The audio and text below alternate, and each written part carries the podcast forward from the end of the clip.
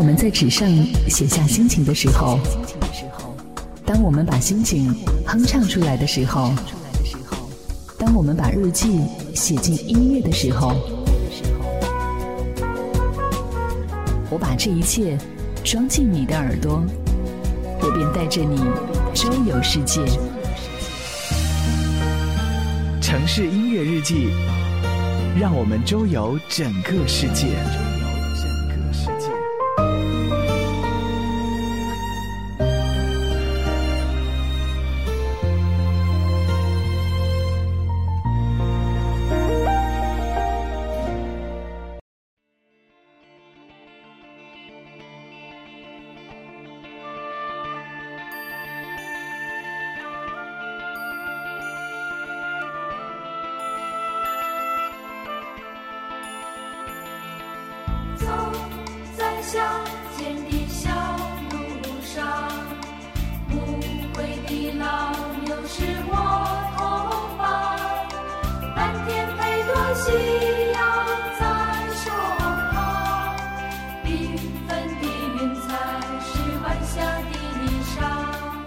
大家好，欢迎收听本期的魔幻厨房。那么今天我们的主题的话是有关于民谣这样一种音乐方式。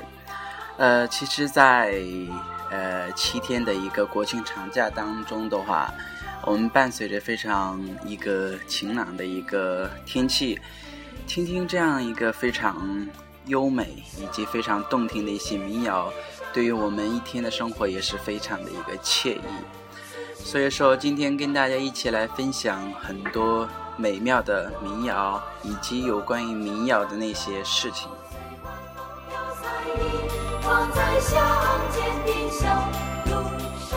民谣其实说起来，这种方式的话很简单，就是它有一个标志性的一个乐器，那就是木吉他。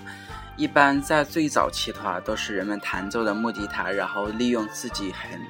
呃，纯真的这样一个嗓音来进行表演的一种方式。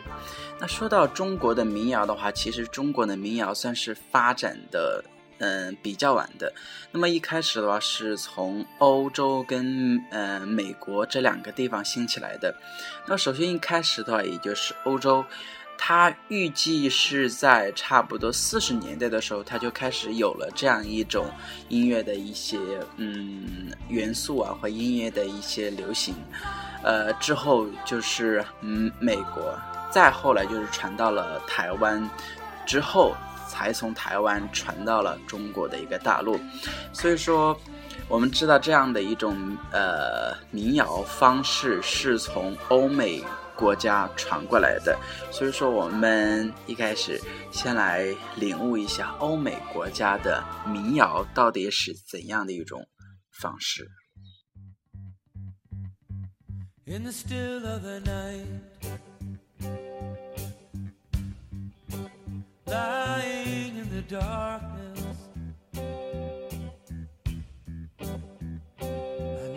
say it isn't true.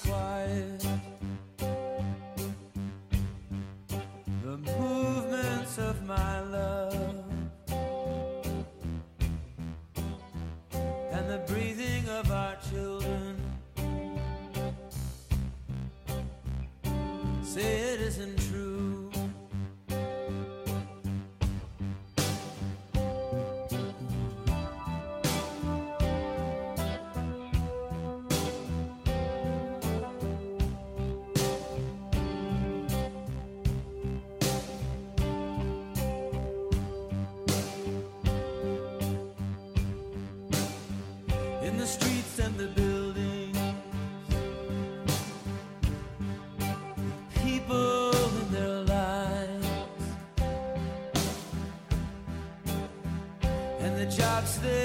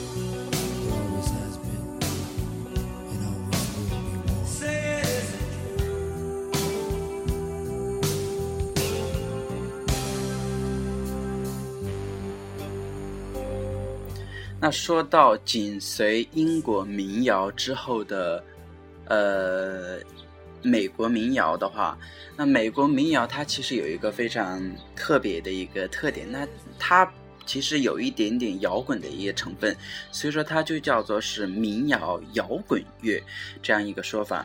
那么在这个一个年代的话，因为呃六十年代在美国，它其实就算是一个非常动荡以及非常呃战乱的这样一个时期。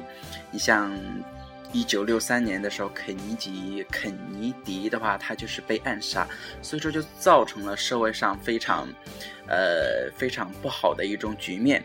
那么在这样的一种情况下的话，有一位歌手就非常的让我们呃注意。那么这首这个歌手的话，那么就是 Bob Dylan。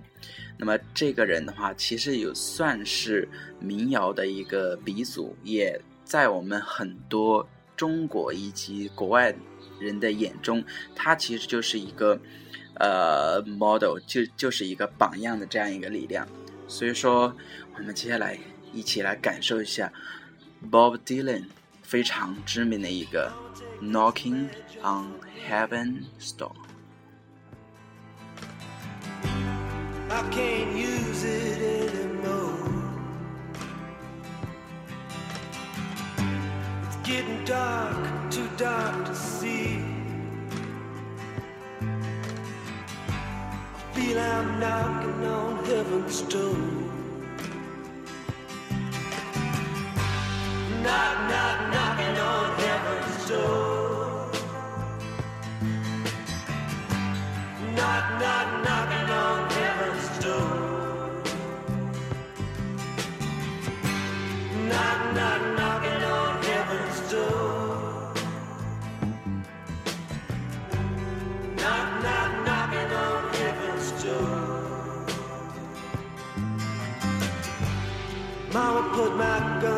in the ground. I can't shoot them anymore. That long black cloud is coming down. I feel I'm knocking on heaven's door. Knock, knock, knocking on heaven's door.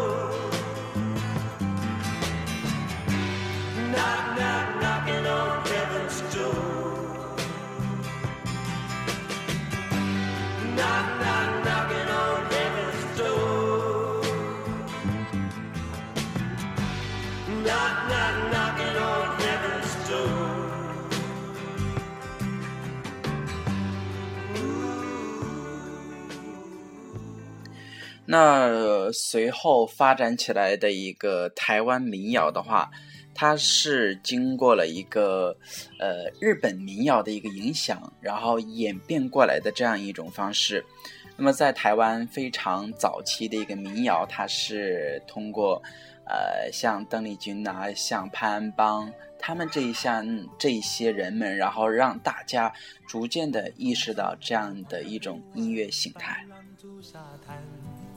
没有椰林缀斜阳，只是一片海蓝蓝。坐在门前的矮墙上，一遍遍怀想。也是黄昏的沙滩上，有着脚印两对半。那是外婆拄着杖，将我手轻轻挽。踩着薄暮走向余晖，暖暖的澎湖湾。一个脚印是笑语一串，消磨许多时光。直到夜色吞没我俩在回家的路上。澎湖湾，澎湖湾，外婆的澎湖湾，有我许多的童年幻想。阳光，沙滩。海浪、仙人掌，还有一位老船长。那么在台湾民谣当中的话，也有一个人非常具有代表性，那么他就是罗大佑。当时他的演唱以及他的一些创作都非常的具有呃代表性。那么有一首也是我们每个人都会听到的《童年》。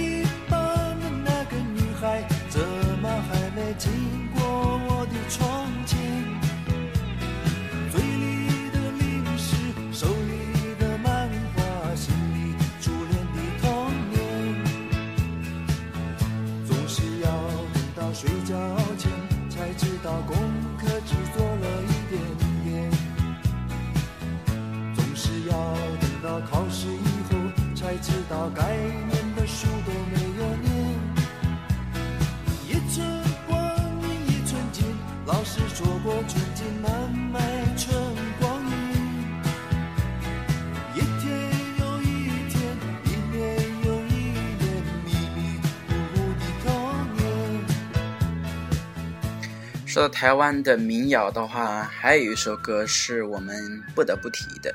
那么这首歌的话，就是来自于齐豫的《橄榄树》。那么他的这首歌曲的话，算是在民谣当中的难度算是比较大的。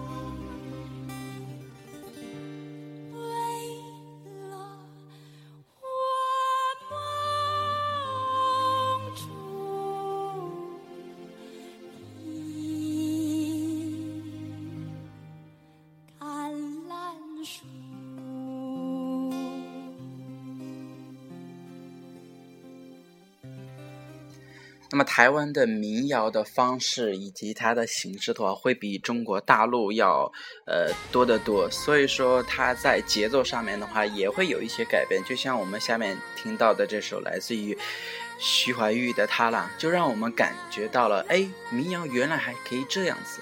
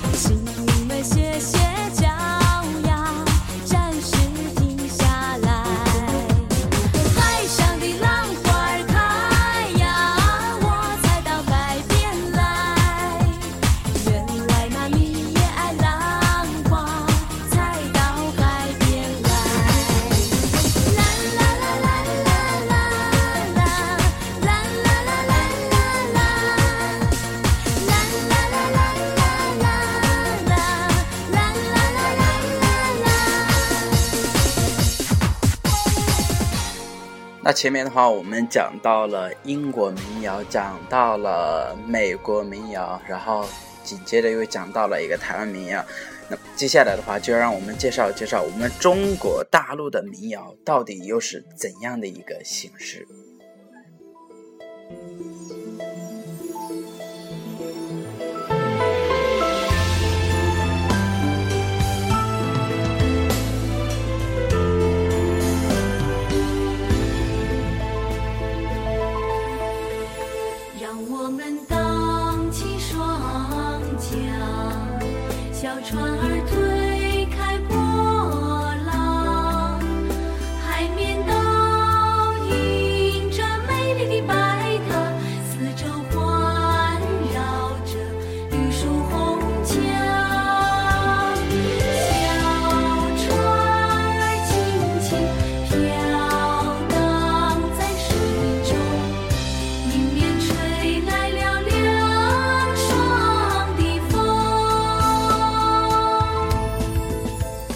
那中国大陆的一个民谣的话，它其实有一个名字，它不叫民谣，它叫做是校园的一个民谣。它跟台湾的民谣的一个命名还不一样，它又跟美国的一个民谣命名又不一样。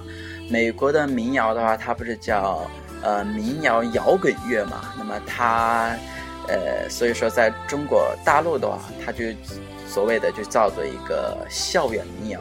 因为这样的一个方式的话，在校园当中是最开始流传开来的，所以说就有了这样一个名字的一个诞生。那么说到这个校园民谣的一个开始的一个鼻祖的话，那我们首先必须要谈到的一个人，那就是崔健。那其实我们在我们的印象当中的话，还有几个非常有名的，像宋柯啊，像高晓松啊，这些人们都是非常有名的一个民谣乐的一个代表性人物。但是即使他们的话，也是通过崔健音乐的一个影响，然后让他们才开始喜欢上了以这样一种民谣音乐方式。所以说，在中国大陆提到校园民谣，我们不得不提到崔健。那么崔健的话，也有很多的代表作，嗯，而且他的一开始的呃演出的方式的话，也是跟美国的民谣有一点点相似，因为它也算是中国呃民谣跟摇滚乐的一个结合，所以说崔健就在这个方面的话，让大家突然呼吸到了一个非常新鲜的一个血液。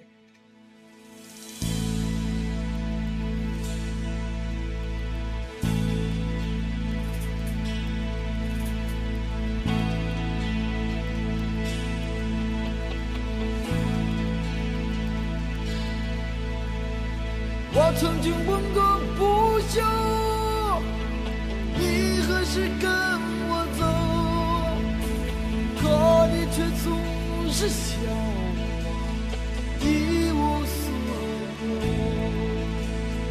我要给你我的追求，还有我的自由，可你却总是笑我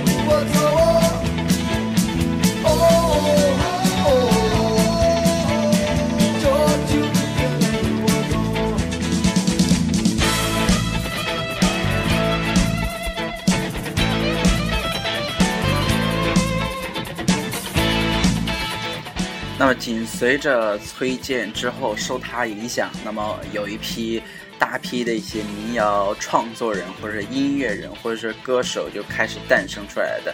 那就像高晓松他创作的那一首《同桌的你》，就是非常流行的一首歌曲。走吧，甩一甩头，在这夜凉如水的路口。那么对于高晓松来说的话，《同桌的你》的话也算是他受益一生的这样一个作品，所以说他也非常以感谢于这样一个呃一首歌曲。那么对于其实对于中国大陆的这些民谣的这些人们来说，他们自己的一个感觉就是自己内心的一个内心得到了一个释放，有所自我的一种生活的一个方式了，因为。呃，之前的话，可能大家都在被一种教育、被一种呃环境所影响，就是迷失了自我，都是作为一个社会当中的一个小螺丝钉而生活着、而奔波着。但是现在的话，慢慢随着音乐浪潮的这样一个汹涌，随着呃时代的一个变迁，大家都在渴望自我的一个展示，自我的一个生活方式。所以说，通过民谣让大家领略到自己的本性，可以得到一种释放。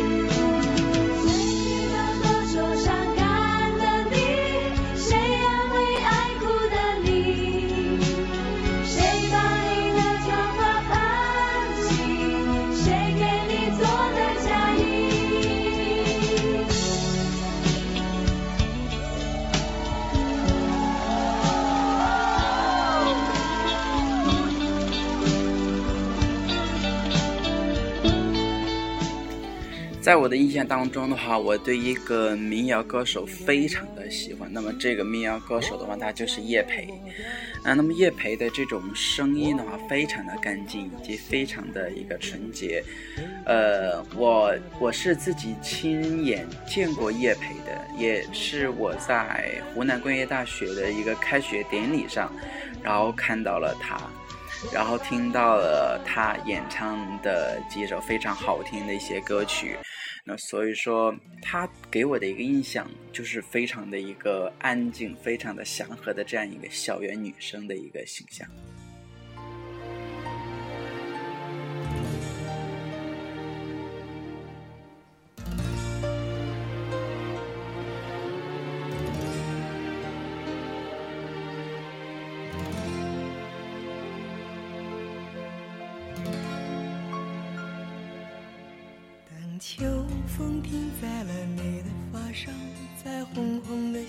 阳肩上，你注视着树叶清晰的脉搏，它翩翩地应声而落。你沉默倾听着那一声若离，像一封古早的信。你转过了身，是锁上了门，在无人相问。那夜听有婴儿啼哭，微微着前生作伴。那早谢的花开在泥土下面，等小小的雨洒满天。每一次你扬起慌张的脸，看云起云落变迁。冬等不到春，春等不到秋，等不到白首，还是走吧，甩一甩头，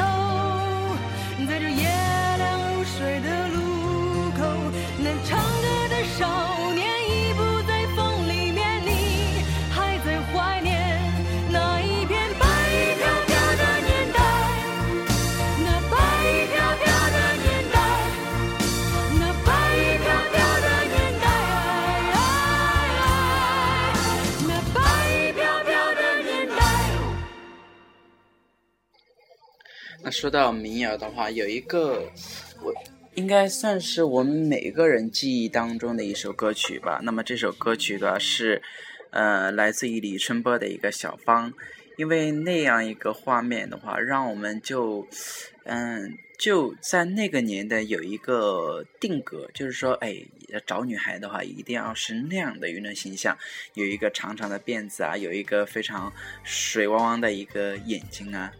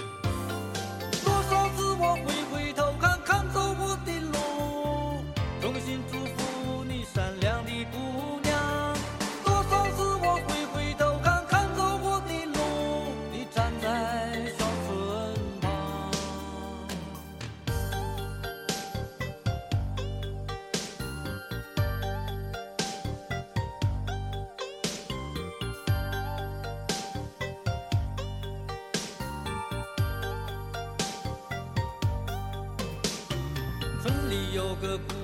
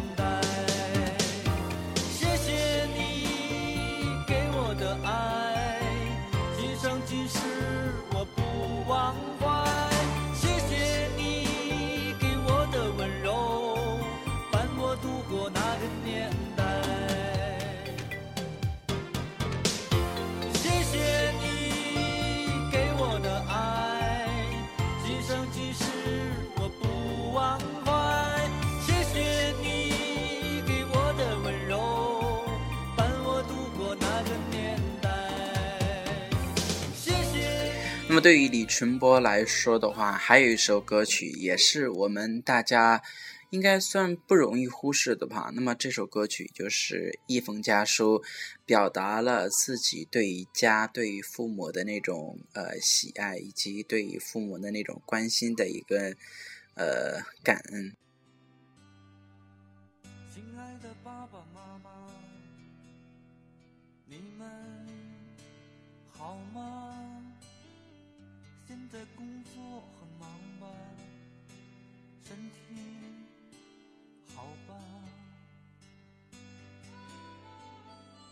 现在广州挺好的，爸爸妈妈不要太牵挂。虽然我很少写信，其实我很想家。爸爸每天都上班吗？管得不严就不要去了。干了一辈子革命工作。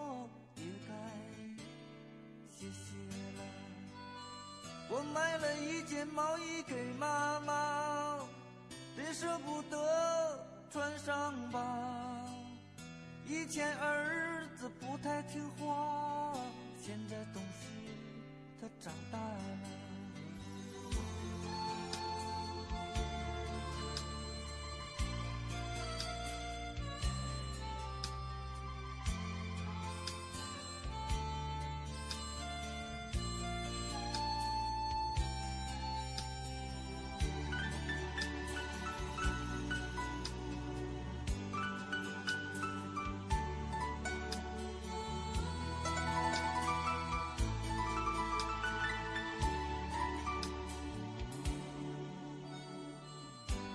个姐姐唱。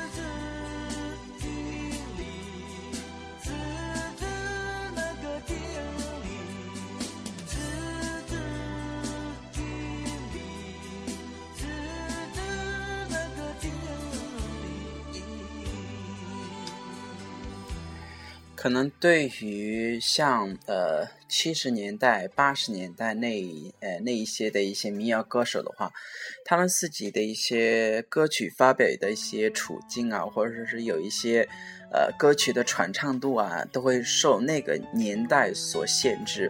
但是随着慢慢慢慢发展了以后，开始这种流行方式被大家所广为流传、广为接受的时候，那现在就会有一些人们开始走上了专业的这样的一种歌手的一个道路，就像非常成功的一个水木年华。他们如今也一直在校园民谣的这样一个道路上走得非常的一个顺利，而且也会有一些自己，呃很好的一些成就，也会有不断不间断的，也会有一些自己的一些代表作品。你是否还在我身边？那些誓言谎言，随往事慢慢飘散。多少人曾爱慕你年轻时的容颜，可知谁愿承受岁月无情的变迁？多少人曾在你生命中来了又还，可知一生有你，我都陪在你身边。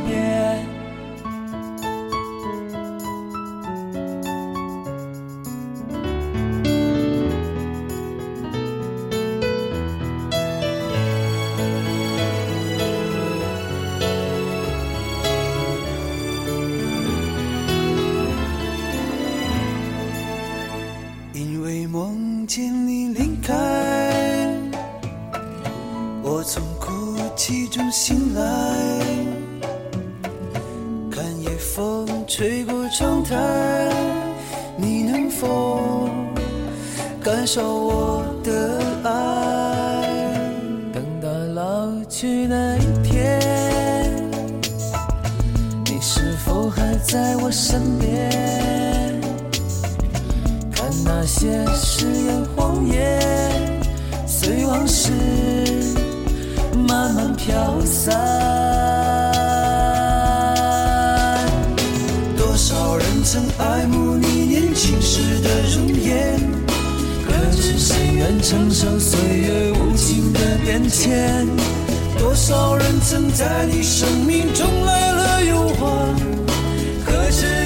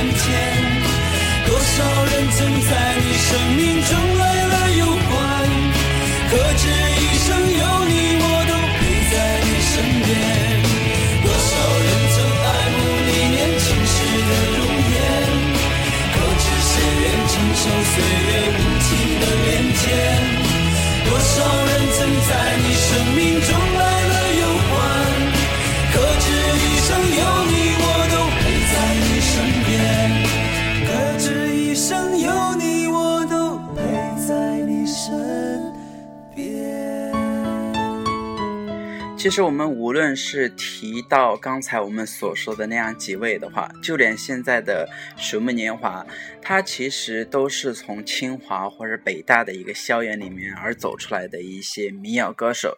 那么可见，呃，在我们中国非常顶级的这种乐府里面，还是会出现一些非常让我们非常震惊的一些人人们，还是有一些非常先进的一些想法，还有一个行为。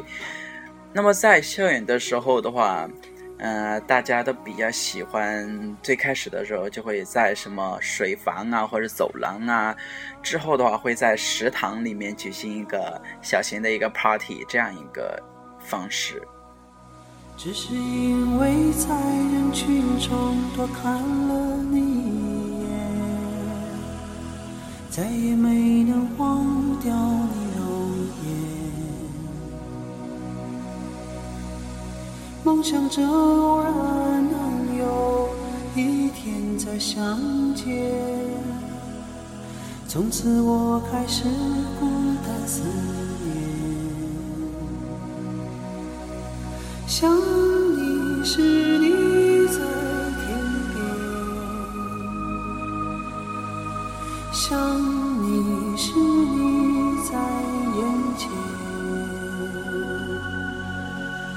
想你时，你在脑海；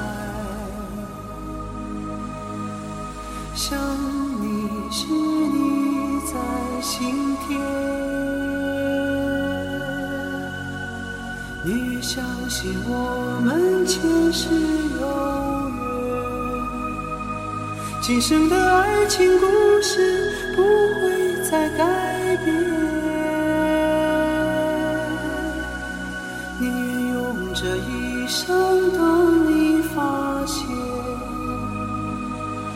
我一直在你身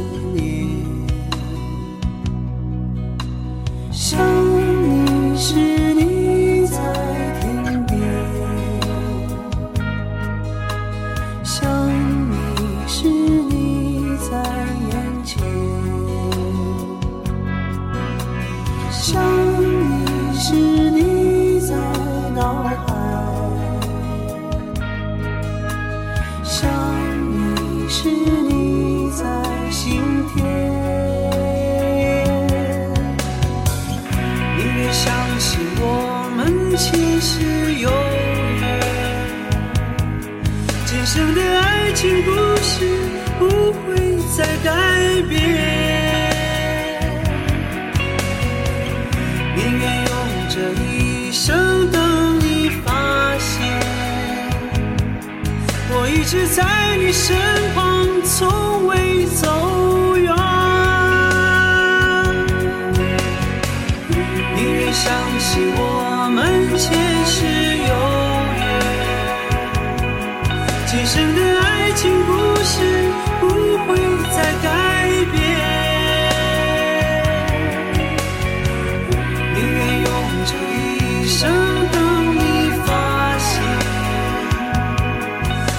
只在你身旁，从未走远。只是因为在人群中多看了你一眼。那么李健的话，他其实也算是清华大学非常呃。一有名的一个歌手，因为他之前的话是在那个《水木年华》里面，呃，作为一个演员，作为一个成员。那么随着慢慢慢慢民谣成为我们校园的一种呃主流的一个音乐形式之后的话，那么在清华大学就成立了一个校园歌曲大会。那么这样一种形式的话，让大家喜欢民谣的那些人们开始有了一个交流，有了一个交集。所以说，经过这样一个发展的话，一直到我们现在，民谣一直。被很多人所流畅，而在现在的话，也产生了非常好听的一些民谣方式，像呃像那个宋冬野，就是二零一四年呃最火的一个民谣这样一个歌手。是不是还会牵挂他？滴答滴答滴答滴答，有几滴眼泪已落下。那么《滴答》这首歌的话，它其实最开始它是在《北京爱情故事》里面出现的，而且这个歌曲在那个嗯电视剧里面真的是非常应情应景，表达的非常的一个呃恰到好处。那随着郝云在二零一四年的一个春节联欢晚会上的一个露面，让他也开始被很多人所认识，而且郝云的这样一个民谣的一种方式的话，又让我们听到了一种新鲜感，一种呃另类的民谣类型。每天站在高楼上，看着地上的小蚂蚁，它们的头很大，它们的腿很细，它们拿着苹果手机，它们穿着耐克阿迪，上班就要迟到了，它们很着急。我那可怜的吉普车，很久没爬山也没过河。他在这个城市里过得很压抑。虽然他什么都没说，但我知道他很难过。我悄悄地许下愿望，带他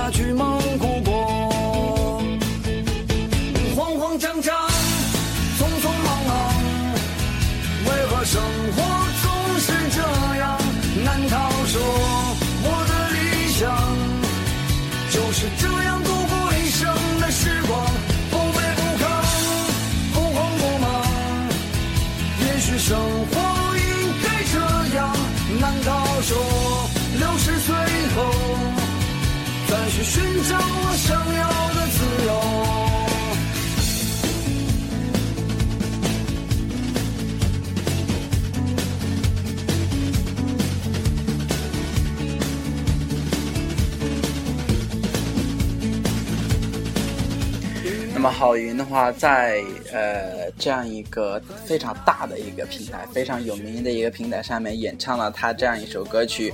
那么随着的话，在二零一三年的时候，呃，快乐男声有一个非常帅气的小伙演唱了宋冬野的《董小姐》。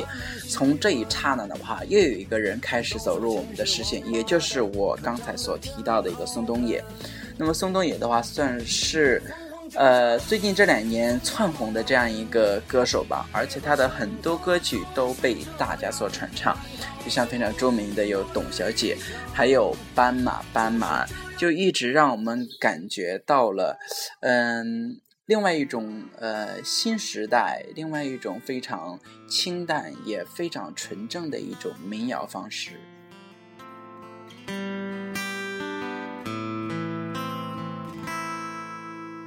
斑马，斑马，你不要睡着了。再给我看看你受伤的尾巴。我不想去触碰你伤口的疤，我只想掀起你的头发。斑马，斑马，你回到了你的家，可我浪费着我寒冷的年华。你的城市没有一扇门为我打开呀，我终究还要回到路上。斑马，斑马，你来自南方的红色，是否也是个动人的故事啊？你隔壁的戏子，如果不能留下，谁会和你睡到天亮？斑马，还记得我吗？我是只会歌唱的傻瓜。斑马，斑马，你睡吧睡吧，我会背上吉他离开北方。斑马，斑马，你还记得？我是强说着忧愁的孩子啊。斑马，斑马，你睡吧睡吧，我把你的青草带回故乡。斑马，斑马，你还记得我吗？我只是个匆忙的旅人啊。斑马，斑马，你睡吧睡吧，我要卖掉我的房子，浪迹天涯。那么今天的话，跟大家一起来分享了将近一个小时的民谣歌曲。那在节目最后的话，向大家推荐最后一首，也是来自于宋冬野先生所演唱的《董小姐》。也希望大家能够在这样一个非常愉快、非常悠闲的一个呃国庆长假，能够度过自己非常美好的一个时光。记你的微笑，就算你和我一样，渴望着衰老。董小姐，你嘴角向下的时候很美，就像安河桥下清澈的水。